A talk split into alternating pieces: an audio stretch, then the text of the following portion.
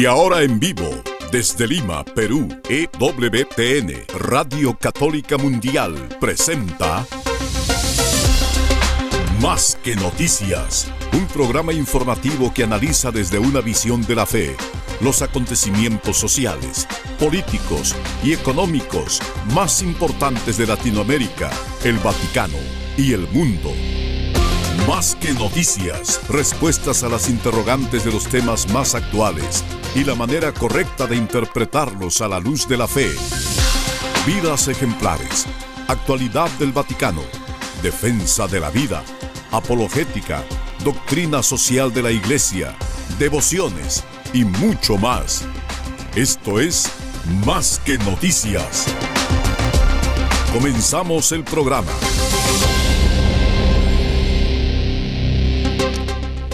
Y así es amigos, comenzamos una nueva semana informativa. También es la semana en que comienza la asamblea de sínodo sobre la sinodalidad, en torno al cual sabemos hay mucha confusión, no es ningún secreto.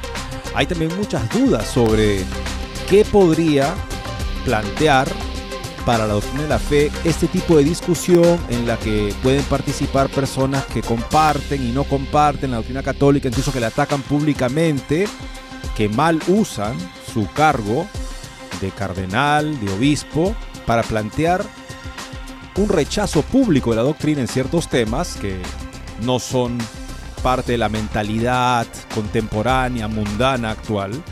Sí, un tiempo de desafíos en los que tenemos que aprovechar este mal que Dios permite para volver a Él de todo corazón. Porque esa es la razón por la que Dios permite males. Para alcanzar un bien mayor a través de la cooperación de los hombres.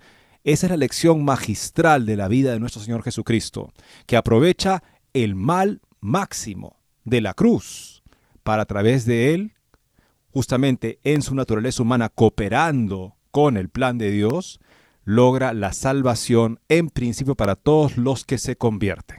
Gracias por acompañarnos hoy en Más que Noticias. Los saluda Eddie Rodríguez Morel. También recién mi saludo amigos, les habla Guillermo Montezuma. Qué gusto volver a encontrarnos con ustedes en estos difíciles. Quisiera tomar una partecita de la carta de San Pablo a los filipenses, que ayer en la misa se leyó, en la segunda misa la cual fui, porque en la primera misa uno de los sacerdotes que celebra dice, bueno, San Pablo no lo entiende, así que vamos a cortar y vamos a hacer una sola lectura. Es a veces lo que sucede con algunos sacerdotes que de repente olvidan esto de los filipenses, que dice así, no se encierren en sus intereses, sino busquen todos el interés de los demás, tengan entre ustedes los mismos sentimientos de Cristo Jesús el texto es mucho más largo, pero también quería tomar de la epístola de Santiago algo que nos recuerda. Ante todo, hermanos, no juren ni por el cielo, ni por la tierra, ni por ninguna otra cosa, que su sí sea sí y el no, no, para no incurrir en juicio. Y en el Evangelio, porque Santiago repite las más palabras del Señor, dice así, ni tampoco jures por tu cabeza, porque ni uno de, esos, de tus cabellos puedes hacerlo blanco o negro. Sea su lenguaje sí, sí, no, no que lo que pasa de aquí viene del maligno. ¿Y por qué lo pongo, amigos, como contexto de lo que vamos a, tener en estas notas?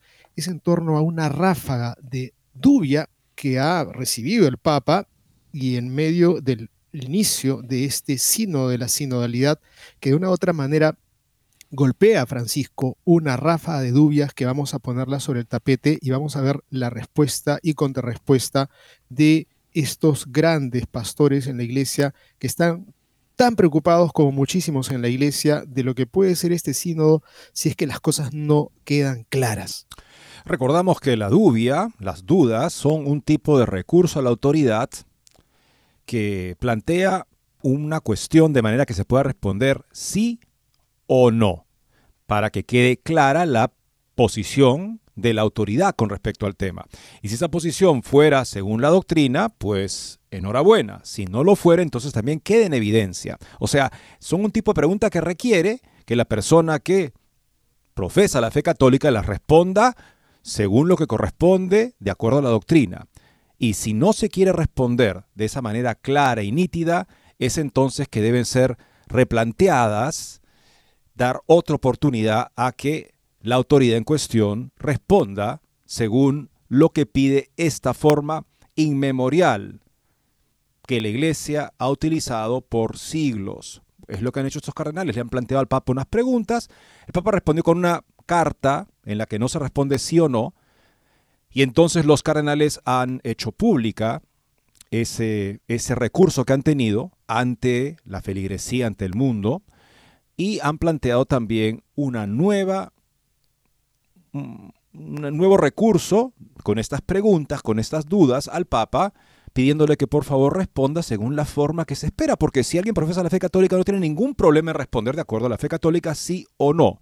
Si no se quiere responder así, eso no cumple con la razón por la cual se hace este recurso de las dubias. También tenemos un interesante comentario del padre Thomas Wayne Es para muchos, y seguramente eh, hay un consenso de que es, si no entre los principales teólogos contemporáneos actuales que escriben en inglés, tal vez sea el más competente, el más productivo. Bueno, él hace unos años escribió una carta que nosotros compartimos acá con ustedes, un artículo, con respecto al hecho de que podríamos estar ante una situación con lo que pasaba en Alemania y lo que pasa en Alemania del sínodo, el camino sinodal alemán, en la que eh, una iglesia, que en efecto no deja de estar, al menos formalmente, legalmente, en comunión con la Iglesia de Roma, es de hecho una iglesia cismática y puede mantenerse en esa figura de rechazo a la doctrina generalizada como están haciendo la mayoría de los obispos alemanes, porque el Papa en efecto permite que sea,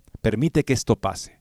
O sea, por primera vez dicen, tendremos una realidad en la iglesia, historia de la iglesia donde el Papa reinante es el Papa de toda la Iglesia Católica y también la autoridad reconocida que autoriza este tipo de proceso de rechazo a la doctrina en una iglesia nacional. Bueno, le han pedido al padre Buenandi que revise, que al que ponga al día esa reflexión de hace cuatro años y lo ha hecho el día de hoy publicado en The Catholic Thing, el Papa Francisco y el Cisma revisitados. Amigos, estamos en una marejada de noticias, de posiciones, por ejemplo, Martín, este sacerdote jesuita, amigo cercano del Papa, dice que hay muchos sacerdotes gays y en la iglesia y hace menos de una semana estaba pidiendo el presidente de la conferencia de obispos que se ordenen homosexuales para el sacerdocio. Teníamos otra noticia pasada donde los obispos belgas habían recibido el plachet prácticamente de que se vendían las parejas homosexuales. Ahora tenemos una perla nueva que es el obispo Johan Boni de Amberes, que sostiene que la eutanasia no puede ser juzgada como moral, es moralmente aceptable, dice. Esto es una contradicción a lo que ha enseñado la iglesia por siempre, como los otros temas en donde de pronto encontramos a cardenales, obispos, conferencias completas que están plegadas a estas posiciones heréticas. Y bueno, no se hace nada, no se hace nada y vamos a, a tratar de pensar por qué a través de las notas que vamos a compartirle en breve. Entonces volvemos luego de la pausa. No se muevan de EWTN, Radio Católica Mundial. Enseguida regresamos con Más que Noticias.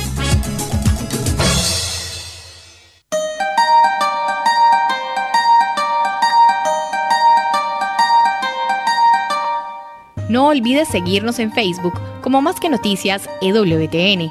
Allí podrás encontrar las noticias que tratamos día a día en el programa. Además, pueden escribirnos con sus comentarios o sugerencias.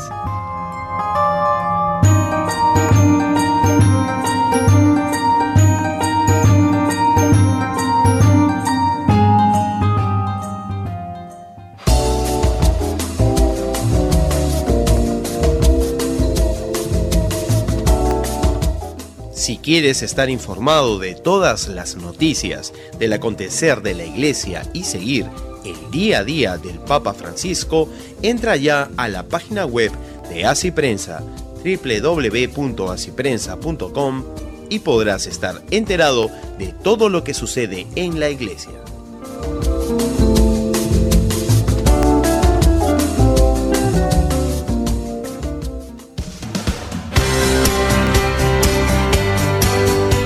Ya regresamos en EWTN, Radio Católica Mundial, con su programa Más que noticias. Y comenzamos amigos con la noticia más importante del día con respecto a lo que está en curso en Roma con la asamblea del sínodo sobre la sinodalidad, que va a esclarecer un nuevo modo de ser iglesia, se nos dice, y se caracterizan los documentos de la Secretaría del Sínodo por un lenguaje, mm, para decirlo amablemente, ambiguo al menos, pero no solamente ambiguo, sino el que se dice que hay que estar abiertos a todos, y esos todos son especialmente los que están siendo excluidos y se sienten juzgados por la iglesia, y especialmente si es que ellos tienen una conducta contraria a la moral sexual de la iglesia. Eso parece ser, digamos ahí, la prueba de que verdaderamente estoy abiertos a todos si quiero que estas personas que rechazan la doctrina católica sobre la sexualidad, si ellos pueden participar y son especialmente tenidos en cuenta de modo que en adelante ya no se sientan ni excluidos ni juzgados por la iglesia. ¿Cuál puede ser el resultado de esa reflexión? Que supuestamente debemos tener un clima de oración para superar el rechazo inicial que nos causa y finalmente llegar a una posición donde tenemos completa indiferencia con respecto al hecho de que ciertas personas rechazan vivir según los diez mandamientos. Bueno, por supuesto que esta manera de plantear un proceso en la Iglesia Católica no es sin precedentes entre las denominaciones cristianas protestantes liberales, que al emprender ese camino se han autodestruido. No hay nada bueno que venga por ahí, solamente una posición en la que se cede siempre más y más a la cultura de la muerte, digámoslo claramente. Lo que veremos que también es el caso de Monseñor Boni, presidente de los obispos eh, de Bélgica, que se jactaba hace unos meses del hecho de que ellos bendicen parejas homosexuales con el ok del Papa y él está haciendo lo que el Papa quiere, y Roma no les ha llamado nunca la atención a diferencia de los alemanes. No sería cuestión de, eh, digamos, bendecir parejas homosexuales, sino la cuestión sería de hacerlo de la manera correcta, como lo han hecho los belgas, para padecer así amablemente, educadamente, expresando comunión y cordialidad, y de esa manera han podido hacer lo que quieren. Bueno, parece que Monseñor Boni también se ha sentido envalentonado por su éxito con respecto a lo que los alemanes aún no han conseguido, o sea, un tipo de plachet, autorización para bendecir parejas homosexuales, de manera que se lanza también a justificar la eutanasia. Bueno, ese camino, por ese camino no hay nada bueno, decimos nuevamente, y ya tenemos ahí a las comunidades protestantes, liberales, completamente destruidas y siempre reinventándose para estar de acuerdo a la mentalidad de un mundo que ya no reconoce al Señor Jesús. Bueno, cinco cardenales han visto este peligro que se cierne sobre la iglesia y han querido recurrir al Papa con una serie de preguntas dubia, que es una forma digamos, establecida en la iglesia, en la que se recurre a un superior con una formulación de un problema, que es un problema, que se ve como un problema, para que él pueda decir sí o no y de esa manera zanje la discusión o deje por lo menos en evidencia su posición. Cinco cardenales de cinco continentes, Burke, Brandmüller de Alemania, Burke de Estados Unidos, Sarah del África, Zen del África, perdón, Zen del Asia y Sandoval de América Latina, hacen públicas las cinco preguntas de clarificación doctrinal planteadas al Papa Francisco y que no han recibido respuesta. Los temas, la inmutabilidad de la doctrina, que la doctrina no puede cambiar, la bendición de parejas homosexuales, la naturaleza de la iglesia, el sacerdocio femenino y el sacramento de la reconciliación. Aquí con ustedes una introducción a este importante tema. Queridos católicos, con motivo del sínodo, y no solo, altos prelados, hicieron declaraciones gravemente contrarias a la fe católica que nunca son corregidas por quien debería hacerlo. Por este motivo hemos planteado al Papa Francisco preguntas específicas, según la tradición de la Iglesia, a las que, sin embargo, no responde. Por eso lo hacemos públicas, para que no se desorienten por la confusión reinante y no, no caigan en el error.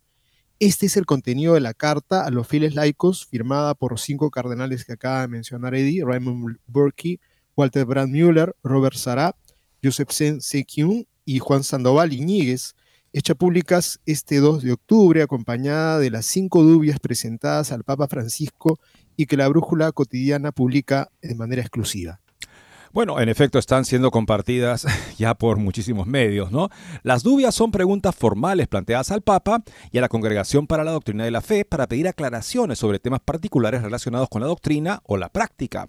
Como se recordará ya en 2016, se plantearon cinco dubia, dubium es el, el singular, dubia es el plural en latín al Papa Francisco, tras la publicación de la exhortación posinodal Amoris Letizia. En aquella ocasión también estaban las firmas de los cardenales Burke y Brandmüller, a los que se sumaron los cardenales Carlo Cafarra y Joachim Messner, ya fallecidos.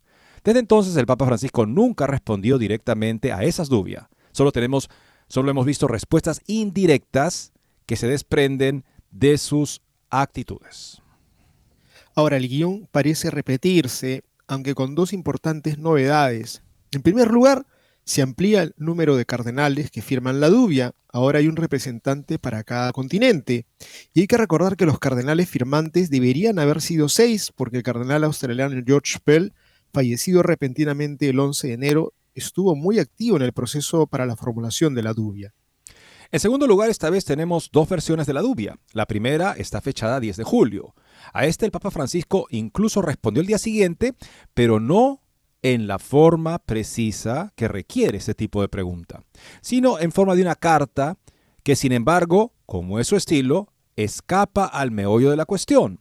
Entonces los cinco cardenales reformularon las dubia para que el Papa pudiera responder simplemente con un sí o un no. Así reformulada fue enviada nuevamente al Papa Francisco el 21 de agosto. Desde entonces ha habido silencio. Al leer el contenido de las preguntas, de hecho se entiende por qué en los últimos tiempos el cardenal Burke ha sido objeto de críticas polémicas tanto por parte del Papa en la rueda de prensa de su regreso de Mongolia, como por parte del nuevo prefecto de la Congregación para la Doctrina y la Fe, Víctor Manuel Fernández, en la entrevista con el National Catholic Register, quizás sea una señal del nerviosismo que genera esta iniciativa y que ahora recae sobre un sínodo que está suscitando mucha polémica, tanto sobre los contenidos como por los métodos de implementación y comunicación. De hecho, los cinco dubia van al corazón de los temas que se tratarán en el sínodo, o en cualquier caso, son fundamentales para comprender lo que está en juego en la Asamblea Sinodal. Vale recordar el evento la Babel Sinodal que la Brújula organiza en Roma este 3 de octubre. Para los que están ahí, es gratuito. Este, si yo estuviera en Roma, me interesaría mucho asistir. El hecho de que se hagan públicos en vísperas del sínodo estas preguntas es significativo de la preocupación de amplios sectores de la Iglesia por lo que está sucediendo y por las declaraciones de quienes liderarán el sínodo. Aquí tenemos, amigos, el texto de las cinco preguntas iniciales, las cinco dubias iniciales que enviarán en julio los cardenales mencionados al Papa Francisco. Inmutabilidad de la doctrina bendición de las uniones homosexuales, naturaleza de la iglesia, sacerdocio femenino, sacramento de la reconciliación. Y este es el texto que ha sido enviado por el, al Papa Francisco. Uno, Dubion, sobre la afirmación de que la revelación divina deba ser reinterpretada en función de los cambios culturales y antropológicos en boga, a raíz de las declaraciones de algunos obispos que no han sido corregidas ni retratadas, se plantea la cuestión de si la revelación divina en la iglesia debe ser reinterpretada según los cambios culturales de nuestro tiempo y según la nueva visión antropológica que estos cambios promueven, o si la revelación divina es vinculante para siempre, inmutable y por tanto no puede ser contradicha. Según el dictado del Concilio Vaticano II de que a Dios que revela se le debe la obediencia de la fe, de Verbum 5, que lo revelado para la salvación de todos debe permanecer para siempre intacto y vivo y ser transmitido a todas las generaciones, y que el progreso del entendimiento no implica cambio alguno en la verdad de las cosas y de las palabras, porque la fe ha sido transmitida de una vez para siempre, y el magisterio no es superior a la palabra de Dios, sino que enseña solo lo que ha sido transmitido. Segundo dubium, sobre la afirmación de que la práctica generalizada de bendecir las uniones entre personas del mismo sexo concuerda con la revelación y el magisterio. Catecismo de la Iglesia Católica 2357 como referencia. Según la revelación divina, testiguada en la Sagrada Escritura, que la Iglesia, por mandato divino y con la asistencia del Espíritu Santo, la oye con piedad, la guarda con exactitud y la expone con fidelidad, de Iberum 10, en el principio Dios creó al hombre a su imagen, varón y hembra los creó, y los bendijo para que fuesen fecundos, por lo que el apóstol Pablo enseña que negar la diferencia sexual es consecuencia de negar al Creador.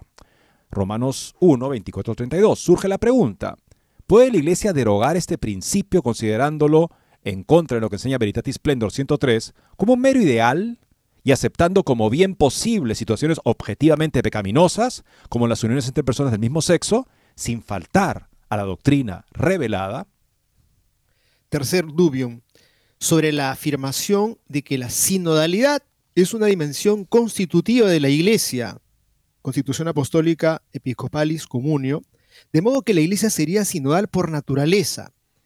Dado que el sínodo de los obispos no representa al colegio episcopal, sino que es un órgano meramente consultivo del Papa, ya que los obispos, como testigos de la fe, no pueden delegar su confesión de la verdad, su confesión de la verdad, se plantea la cuestión de si la sinodalidad puede ser el supremo criterio regulador del gobierno permanente de la Iglesia sin desvirtuar su ordenamiento constitutivo, tal como lo quiso su fundador, según el cual la suprema y plena autoridad de la Iglesia es ejercida tanto por el Papa en virtud de su oficio, como por el colegio los obispos junto con su cabeza el romano pontífice, Lumen Gentium 22. Cuarto dubium sobre el apoyo de pastores y teólogos a la teoría de que la teología de la Iglesia ha cambiado y por tanto la ordenación sacerdotal puede conferirse a mujeres. A raíz de las declaraciones de algunos prelados, que no han sido corregidas ni retractadas, de que con el Vaticano II había cambiado la teología de la Iglesia y el sentido de la misa, se plantea la cuestión de si sigue siendo válido el dictado del Concilio Vaticano II que el sacerdocio común de los fieles y el sacerdocio ministerial o jerárquico, aunque diferentes esencialmente, y no solo de grado, y que los presbíteros, en virtud del poder sagrado del orden para ofrecer el sacrificio y perdonar los pecados, actúan en nombre y persona de Cristo mediador, por quien se perfecciona el sacrificio espiritual de los fieles. También se plantea la cuestión de si sigue siendo válido el magisterio de la Carta Apostólica Ordinatio Sacerdotalis de San Juan Pablo II, que enseña como una verdad que hay que sostener definitivamente que es imposible conferir ordenación sacerdotal a las mujeres, de modo que, este, que esta enseñanza ya no está sujeta a cambios ni a libre discusión de los pastores o teólogos. Quinto dubium y último, sobre la afirmación y el perdón es un derecho humano y la insistencia del Santo Padre en el deber de absolver a todos y siempre, de modo que el arrepentimiento no sería una condición necesaria para la absolución sacramental. Se plantea la cuestión de si sigue vigente la doctrina del Concilio de Trento, según la cual, para que la confesión sacramental sea válida, es necesaria la contrición del penitente, que consiste en detestar el pecado cometido con la intención de no pecar más. De modo que el sacerdote debe posponer la absolución cuando es evidente que no se cumple esta condición. Ciudad del Vaticano, 10 de julio del año 2023, son Bram Müller, el cardenal Berkey, Iñiguez, el cardenal Sara Senkyung. Estos son los firmantes, amigos. Son preguntas que tienen que ser respondidas simple y llanamente con un sí y un no. Y bueno, las cosas no son así. Y aquí vemos justamente que son preguntas fundamentales, cosas que hemos tenido todos los que seguimos el desarrollo de la los pronunciamientos de Roma en estos años, justamente esas preguntas nos nacen a todos. ¿Es que verdaderamente la revelación divina puede cambiar en base a cambios culturales y antropológicos de moda? ¿Es que acaso este, puede haber una práctica de bendecir uniones homosexuales contra lo que enseña Dios a través del apóstol en Romanos 1? ¿Acaso es posible que la sinodalidad sea una dimensión constitutiva de la iglesia, cuando es solamente un órgano de consulta para el Papa, esto podría ser suficiente para, de hecho, la iglesia como que plantearla como tal, como una iglesia que decide eh, vinculantemente sobre, en fin, temas de doctrina y de práctica desde esa instancia que no es representativa del episcopado, que junto con el Papa y bajo el Papa tienen la potestad suprema en la Iglesia?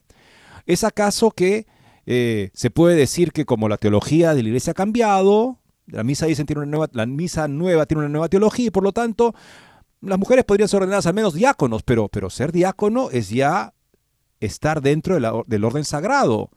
Por lo tanto, hay un tipo de unidad orgánica entre ser diácono, ser sacerdote y ser obispo. Entonces surge esa pregunta. Y finalmente una que sí, le hemos tenido también acá. ¿Acaso toda persona que va a confesarse debe ser absuelta, tenga o no arrepentimiento y propósito de enmienda y manifieste tal vez una actitud contraria al arrepentimiento y propósito de enmienda, también debe ser perdonado en base a lo que el Papa ha dicho en algún momento, que hay que perdonar siempre, siempre, siempre. Bueno, justamente son preguntas válidas. Y aquí tenemos una carta que los cardenales han hecho públicas con respecto a la respuesta que recibieron del Papa que no ha cumplido con las condiciones para hacer una respuesta formal, precisa a la dubia. Y esta carta es dirigida a la feligresía por parte de los cinco cardenales, hermanos y hermanas en Cristo. Nosotros, miembros del Sagrado Colegio Cardenalicio, de acuerdo con el deber de todos los fieles de manifestar a los pastores sagrados su opinión sobre aquello que pertenece al bien de la Iglesia, Código de Derecho Canónico 212, y sobre todo de acuerdo con la responsabilidad de los cardenales de asistir al romano pontífice personalmente, ayudando al Papa sobre todo en su gobierno cotidiano de la Iglesia Universal Canon 349, a la vista de diversas declaraciones de prelados de alto rango relativas a la celebración del próximo Sínodo de los Obispos, que son abiertamente contrarias a la constante doctrina y disciplina de la Iglesia, y que han generado y siguen generando gran confusión, así como la caída en error entre fieles y demás personas de buena voluntad, hemos manifestado nuestra más profunda preocupación al romano pontífice mediante nuestra carta del 10 de julio del 2023, empleando la consabida práctica de la presentación de dubia, preguntas a un superior, para proporcionar al superior la ocasión de aclarar, mediante su respuesta, responsa, la doctrina y la disciplina de la Iglesia, hemos presentado cinco dubias al Papa Francisco,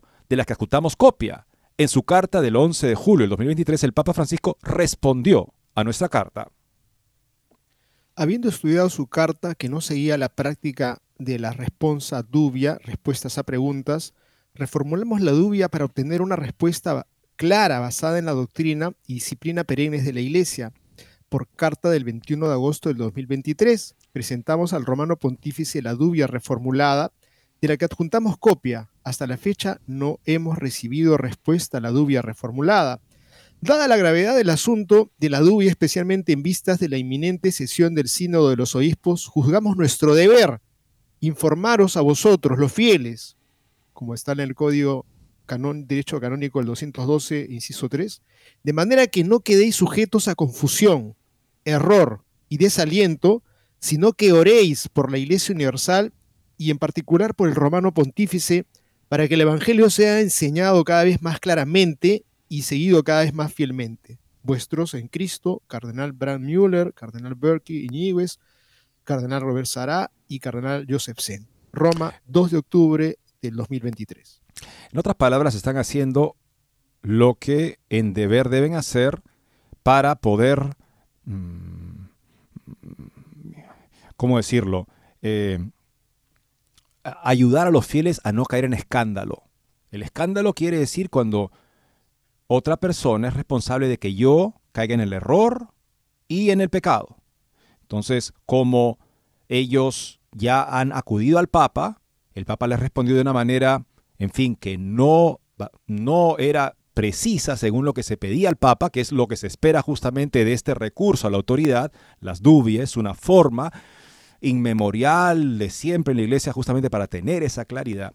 Como el Papa no ha respondido claramente, entonces viene el sínodo, hay mucha confusión, entonces ellos dicen, nosotros no podemos quedarnos callados por una malentendida ¿cómo decirlo?, este, educación y respeto al Papa. Tenemos que manifestarnos con claridad para que los fieles sepan lo que ya hemos preguntado y que aún no ha sido respondido suficientemente bien, de la manera que requiere este cuestionamiento que pone en peligro verdades tan fundamentales de la fe sacramental de la Iglesia y también de la moral constante de la Iglesia, que sabemos, como bien plantean los los, este, los cardenales, está por encima de cualquier autoridad magisterial. La autoridad magisterial suprema en la iglesia está al servicio de la palabra de Dios que conocemos a través de la enseñanza constante de la iglesia, como se expresa en la tradición oral, la tradición escrita, el sentido claro de la escritura como se ha entendido siempre en la iglesia, y la enseñanza constante de la iglesia sobre cualquier tema, aunque no esté explícitamente en la escritura, también es igual de vinculante y es igualmente palabra de Dios. Bueno, el Santo Padre no ha respondido con claridad, por lo que los obispos han avisado justamente a la feligresía del caso y han procedido a formular cinco preguntas, las mismas de una manera más precisa, de manera que facilitan la respuesta sí o no. Con eso regresamos después de esta siguiente pausa. No se muevan de EWTN, Radio Católica Mundial. Enseguida regresamos con Más que Noticias.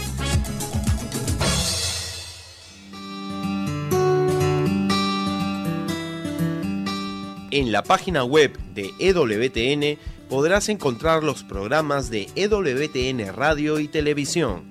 Solo tienes que descargar los podcasts y así encontrarás tus programas preferidos. Recuerda en www.ewtn.com.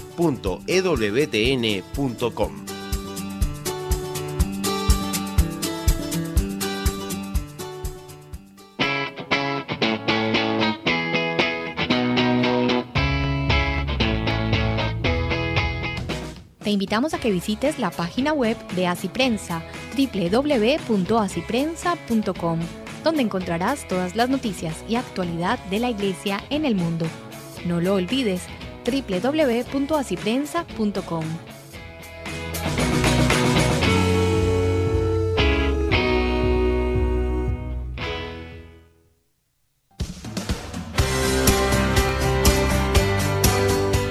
Ya regresamos en EWTN, Radio Católica Mundial, con su programa más que Noticias. Para comunicarse en vivo con Más que Noticias, nos pueden llamar desde Estados Unidos al teléfono gratuito 1-866-398-6377 y desde cualquier parte del mundo al 205-271-2976.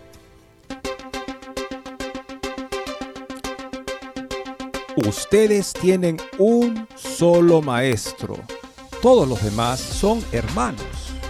Un buen hermano no se pone entre tú y el maestro, sino que te acerca a él. Y es lo que están haciendo estos cardenales. No se ponen entre nosotros y el maestro con las intenciones más alturadas que se pueda pensar, porque saben que esas intenciones si nos distancian de la palabra del Maestro, lamentablemente acaban escandalizándose, dejando a las personas en el error, en la oscuridad, y por lo tanto lo que dice el profeta en el Antiguo Testamento se vuelve a expresar en nuestros tiempos. Mi pueblo muere por falta de conocimiento.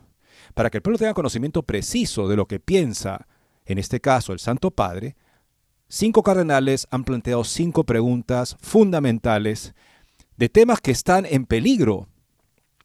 Parecen ser atacados por declaraciones públicas de obispos, cardenales, autoridades del sínodo incluso, y ante esto la feligresía está confundida, podría ser llevada justamente al error, podría perecer en la oscuridad los hijos de la luz, por irresponsabilidad de los prelados. Y entonces estos cardenales se ven ante Dios, como en una ocasión dijo muy bien el cardenal Müller, el cardenal este, Burke, le dijeron, cardenal, este, la posición que usted toma, este, en fin, no se preocupa las consecuencias que, pueda, que pueda usted, puedan caer sobre usted por, por ejemplo, plantear esas dudas públicamente al Papa.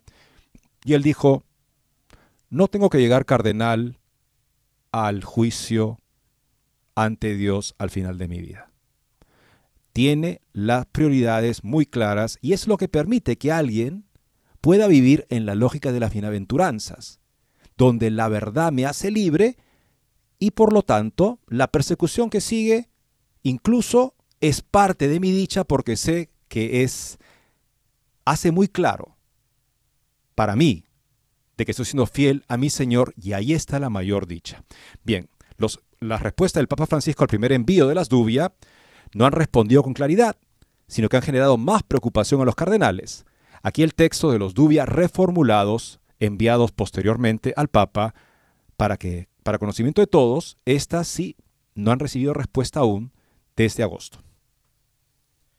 A su santidad Francisco Sumo Pontífice, Santísimo Padre, le agradecemos mucho las respuestas que ha tenido a bien ofrecernos. En primer lugar, quisiéramos aclarar que si le hemos formulado estas preguntas, no es por miedo al diálogo con los hombres de nuestro tiempo, ni a las preguntas que podrían hacernos sobre el Evangelio de Cristo. De hecho, nosotros, como vuestra santidad, estamos convencidos de que el Evangelio da plenitud a la vida humana y responde a todas nuestras preguntas. La preocupación que nos mueve es otra.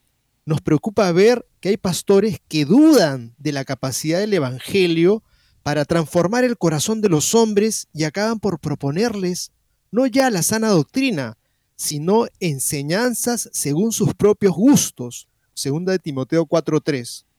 También nos preocupa que se comprenda que la misericordia de Dios no consiste en cubrir nuestros pecados, sino que es mucho mayor, ya que nos permite responder a su amor guardando sus mandamientos, es decir, convirtiéndonos y creyendo en el Evangelio. Marcos 1:15. Con la misma sinceridad con la que vuestra santidad nos ha respondido, debemos añadir que vuestras respuestas no han resuelto las dudas que habíamos planteado, sino que antes bien las han profundizado.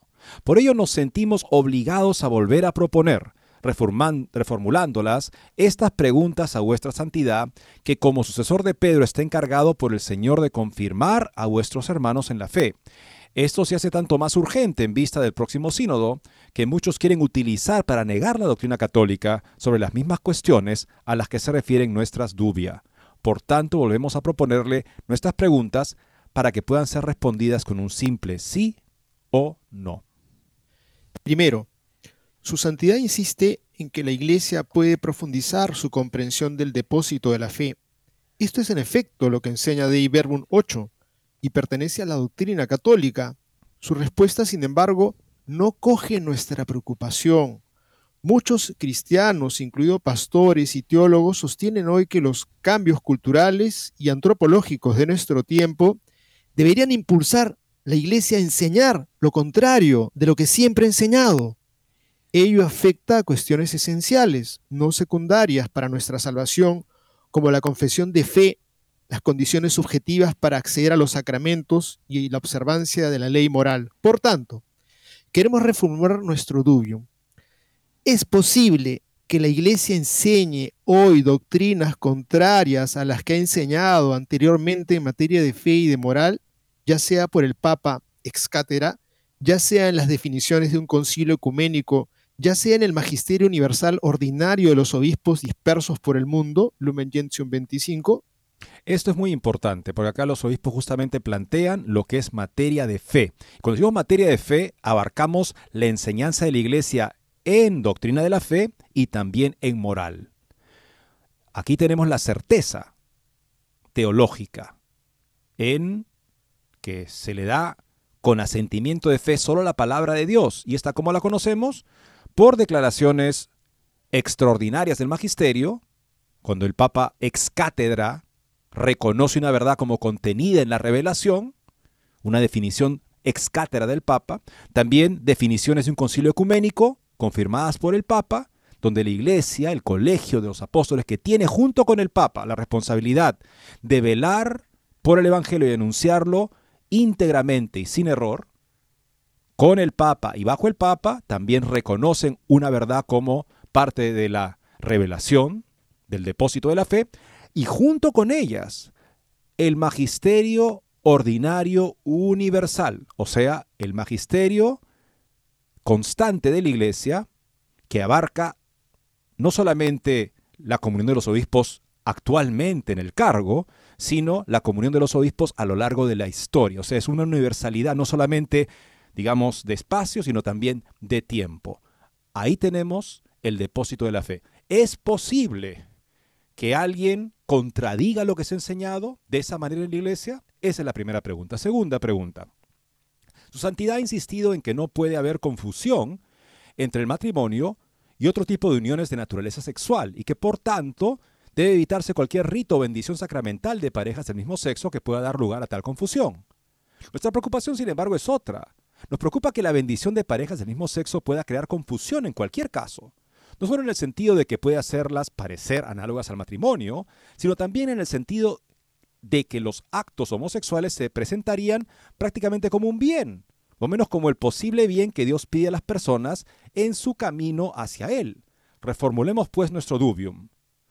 Es posible que en algunas circunstancias un sacerdote pueda bendecir uniones entre personas homosexuales, sugiriendo así que el comportamiento homosexual como tal no sería contrario a la ley de Dios y al camino de la persona hacia Dios?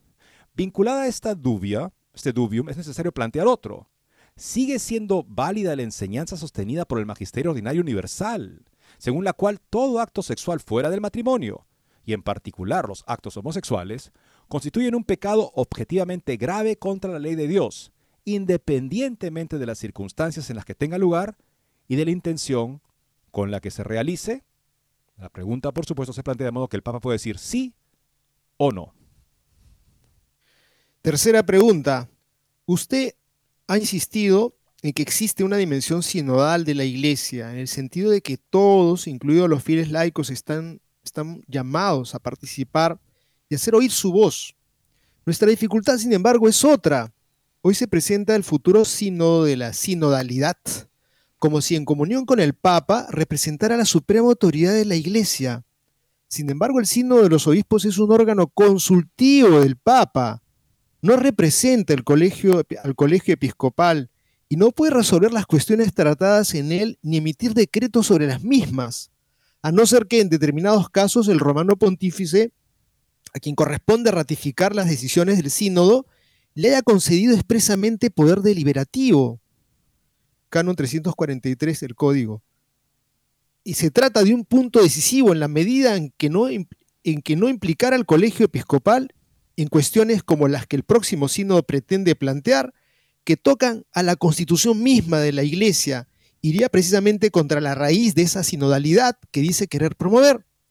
Reformulemos pues nuestro dubio el sínodo de los obispos que se celebrará en Roma y que incluye solo a una escogida representación de pastores y fieles, ejercerá en las cuestiones doctrinales o pastorales sobre las que deberá expresarse la suprema autoridad de la Iglesia que pertenece exclusivamente al romano pontífice y una cunacapite suo al colegio de los obispos. Cuarto, dubium. En su respuesta, su santidad dejó claro que la decisión de San Juan Pablo II en Ordinatio Sacerdotalis debe mantenerse definitivamente, y añadió acertadamente que es necesario entender el sacerdocio no en términos de poder, sino en términos de servicio, para comprender correctamente la decisión de nuestro Señor de reservar las órdenes sagradas solo a hombres. Por otra parte, en el último punto de su respuesta ha añadido que la cuestión aún puede profundizarse. Nos preocupa que algunos puedan interpretar esta afirmación en el sentido de que la cuestión aún no ha sido decidida de manera definitiva. De hecho, San Juan Pablo II afirma en la Ordinatio Sacerdotalis que esta doctrina ha sido enseñada infaliblemente por el Magisterio Ordinario Universal y, por tanto, que pertenece al depósito de la fe. Esta fue la respuesta de la Congregación para la Doctrina de la Fe a un dubium planteado sobre la Carta Apostólica, y en esta respuesta fue aprobada por el propio Juan Pablo II. Por tanto, debemos reformular nuestro dubium. ¿Podría la Iglesia en el futuro tener la facultad de conferir la ordenación sacerdotal a las mujeres, contradiciendo así que la reserva exclusiva de este sacramento a los varones bautizados pertenece a la sustancia misma del sacramento del orden, que la Iglesia no puede cambiar? ¿Sí o no? Último dubio, amigos. Finalmente, su santidad confirmó la enseñanza del Concilio de Trento, según la cual la validez de la absolución sacramental requiere el arrepentimiento del pecador, que incluye la resolución de no volver a pecar. Y nos invitó a no dudar de la infinita misericordia de Dios.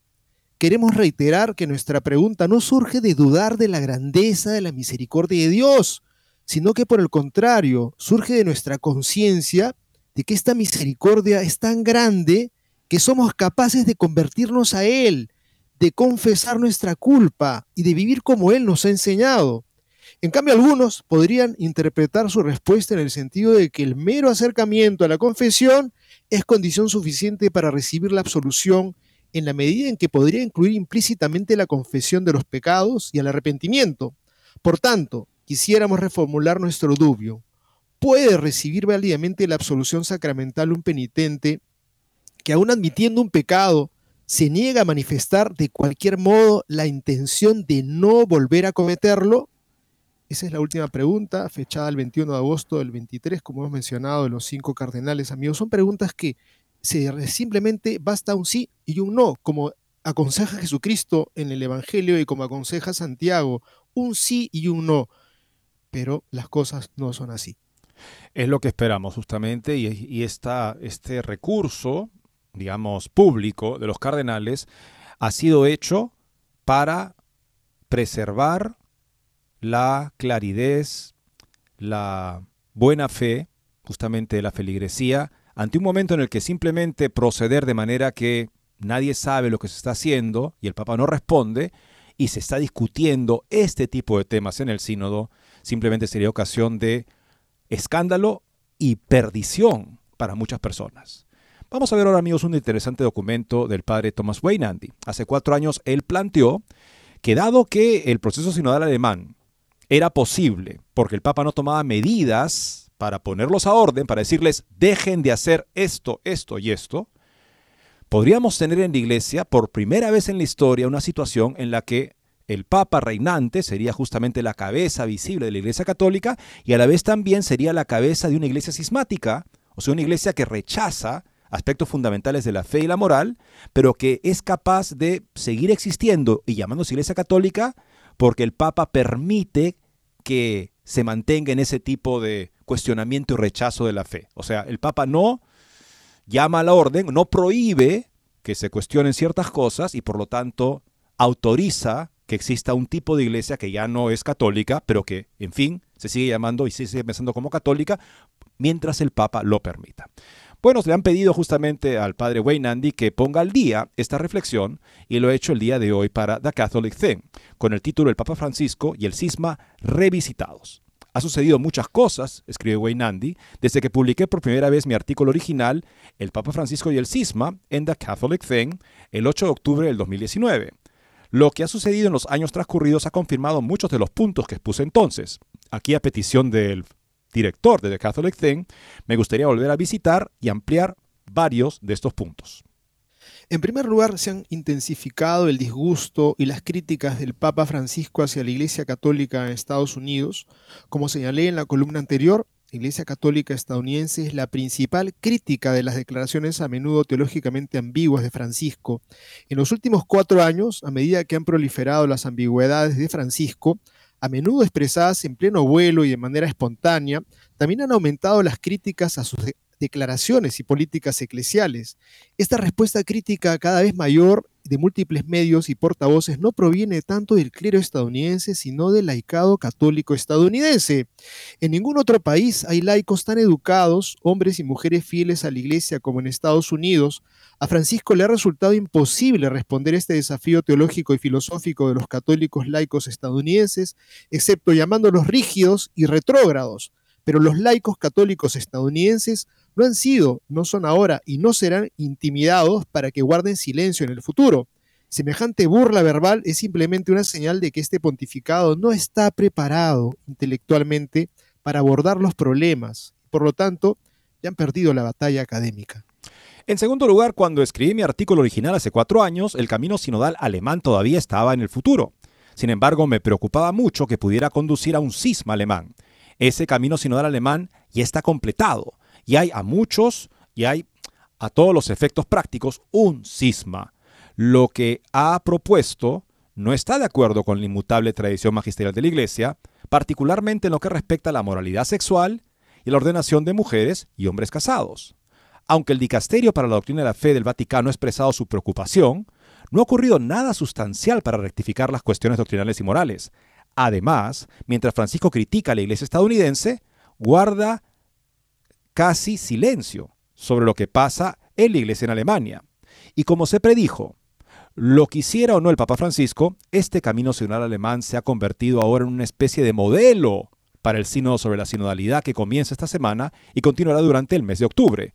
Del mismo modo, el sínodo sobre la sinodalidad, a pesar de las frecuentes afirmaciones de sus principales organizadores de que no pretende cambiar la doctrina, sino que es simplemente una ocasión para caminar juntos, escuchar y dialogar, bien puede ser una forma encubierta para que eh, una agenda teológica este, eclesial deformada sea firmada y promulgada.